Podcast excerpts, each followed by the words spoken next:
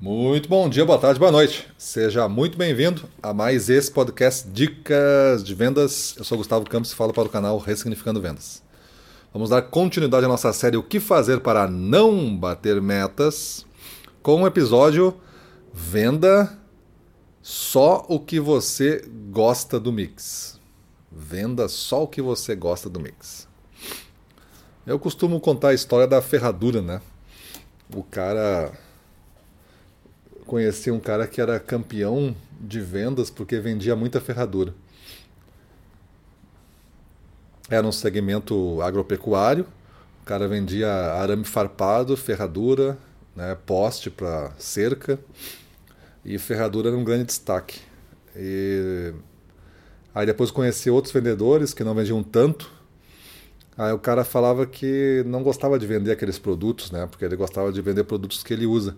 Aí eu fiquei imaginando como é que seria ele dentro desse mercado agropecuário, né? Se o cara vende ração para vaca e ferradura, já viu que a vida do cara vai ser um pouco difícil, né?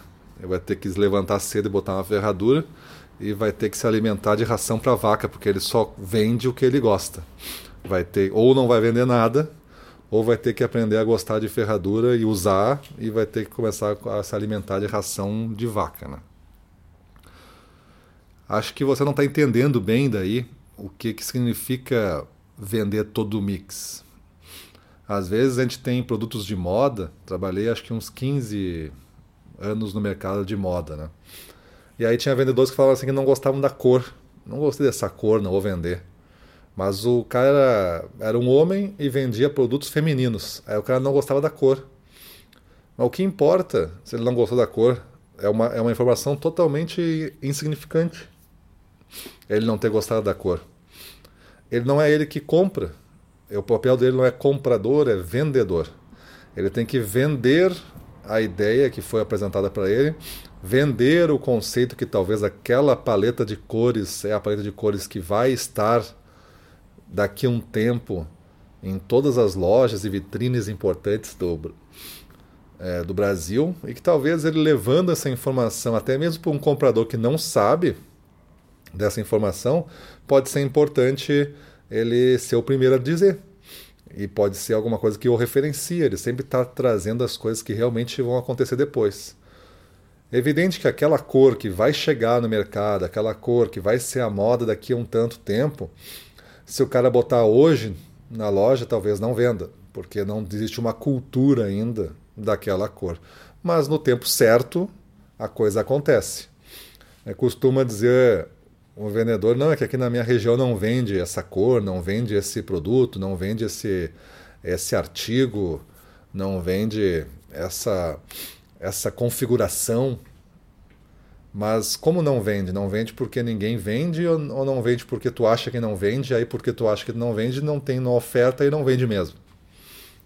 Quantas vezes tu já viu, porque eu já vi, né? Agora quero ver que se tu realmente está interessado em mudar, né? Quantas vezes tu já viu um amigo assumir uma área nova de um ex-colega e ele vender coisas que o ex-colega não vendia? Por quê? Porque o cara tem um outro comportamento. Ele não tem essas, essas preferências que interferem na venda. Existem as tuas necessidades e desejos e existe as infinitas necessidades e desejos dos clientes. Veja, as tuas são finitas. Tu gosta dessas quatro cores. Quando eu vou para clientes e consumidores finais, as necessidades e desejos são infinitas. Eu posso ter uma preferência por alguma coisa, mas às vezes essa preferência também é formada pelo hábito é de não ter ofertas complementares. Então faz um favor para ti mesmo e faz um teste. Começa a ampliar o mix em cada cliente. Cada mix que tu vende a mais, e mix eu digo assim, se tu vende alguma coisa que está num pacote de 10 quilos e tu vende o pacote de 1 quilo, isso aí já é um mix diferente. Porque quem compra o pacote de 10 quilos tem uma necessidade. Quem compra o pacote de 1 quilo tem outra necessidade. Tu veja o que aconteceu aí com marcas de sabão em pó e de. Os caras fizeram vendas em comunidades muito pobres do Brasil vendendo sachês, né? De vez aquele sacão de um quilo, que tem um custo para comprar isso, a pessoa vendia um sachê que dá para uma lavagem, um balde, por exemplo. Tu pega aquele água com aquele balde, põe dentro o sachê e lava o que der naquele balde. Essa é a quantidade. Mas custou, sei lá, um real. E aí, por custar isso, a pessoa consegue pagar, porque ela, ela recebeu para o dia, para viver aquele dia. Aí, esse dia, ela consegue lavar roupa. E aí, no outro dia, não precisa lavar roupa todo dia.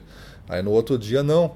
E assim vai fazendo. Mas se não tivesse aquilo, ela não ia comprar aquele saco por aquele custo e guardar durante bastante tempo, o mês inteiro, comprometendo mais do que ela pode no dia. Então, isso é entender as necessidades infinitas e desejos do teu cliente. Então, se tu tem um tipo de cor, um tipo de material, um tipo de sabor, sabe, Esse, essas características diferentes, tenta vender todas elas. Porque ao vender todas elas, a gente atende às infinitas necessidades dos nossos consumidores finais, os caras que vão realmente usar aquilo ali. Então, quanto mais tu criar essas raízes, mais força tu vai ter para te fixar nessa terra do cliente quando as coisas não ficarem boas, quando as coisas ficarem mais duras, quando ficarem em um momento de crise forte. Então faça uso do mix. Quanto mais mix, mais raiz. Quanto menos mix, menos raiz tu tem. Então é uma planta que qualquer vento leva. Porque substituir uma pessoa com uma marca que tem uma necessidade atendida é fácil. Mas substituir uma pessoa que tem uma marca, mas está lá vendendo 10 necessidades diferentes, o cara é difícil encontrar um concorrente assim. Mas encontrar uma substituição é fácil. Então cuida como é que tu está criando a tua mata aí, né? a tua selva. Ela é rapidamente destruída por um vento ou ela é fixa mesmo e ali não sai daquela terra uma vez plantada para ser plantada. Então, tu acredita que vendendo o mix completo você irá se aproximar mais dos teus objetivos? Essa é uma grande questão. Se tu acredita, começa a fazer a experiência. Mesmo que tu esteja distante disso daí. Mas uma maneira certa de você não bater meta é você vender só o que você gosta do mix e não vender o resto. Lembra da história da ferradura, né? A gente vende ferradura porque tem um animal que precisa da ferradura. A gente não vende uma ferradura porque a gente gosta de usar ferradura. Beleza? Então, pessoal, espero vocês de 29 de setembro, 19h30, aula especial sobre metas. Beleza? Apareçam lá, tá nas nossas timelines, tá no Telegram, tá no Instagram, procurem lá, tá no Facebook, tá no LinkedIn, tá em todos os lugares que a gente tem, tá, a gente tá divulgando esse evento. Falta um pouco mais de duas, de duas semanas aí para realizar, só que a gente manda alguns materiais antes, mandamos alguns cadernos para você já começar a usar. Então já entre no jogo e comece a pensar em como bater metas aí de forma consistente. Falou? Então é isso aí. Vamos para a rua na frente dos clientes, domínio total. Vamos para cima deles.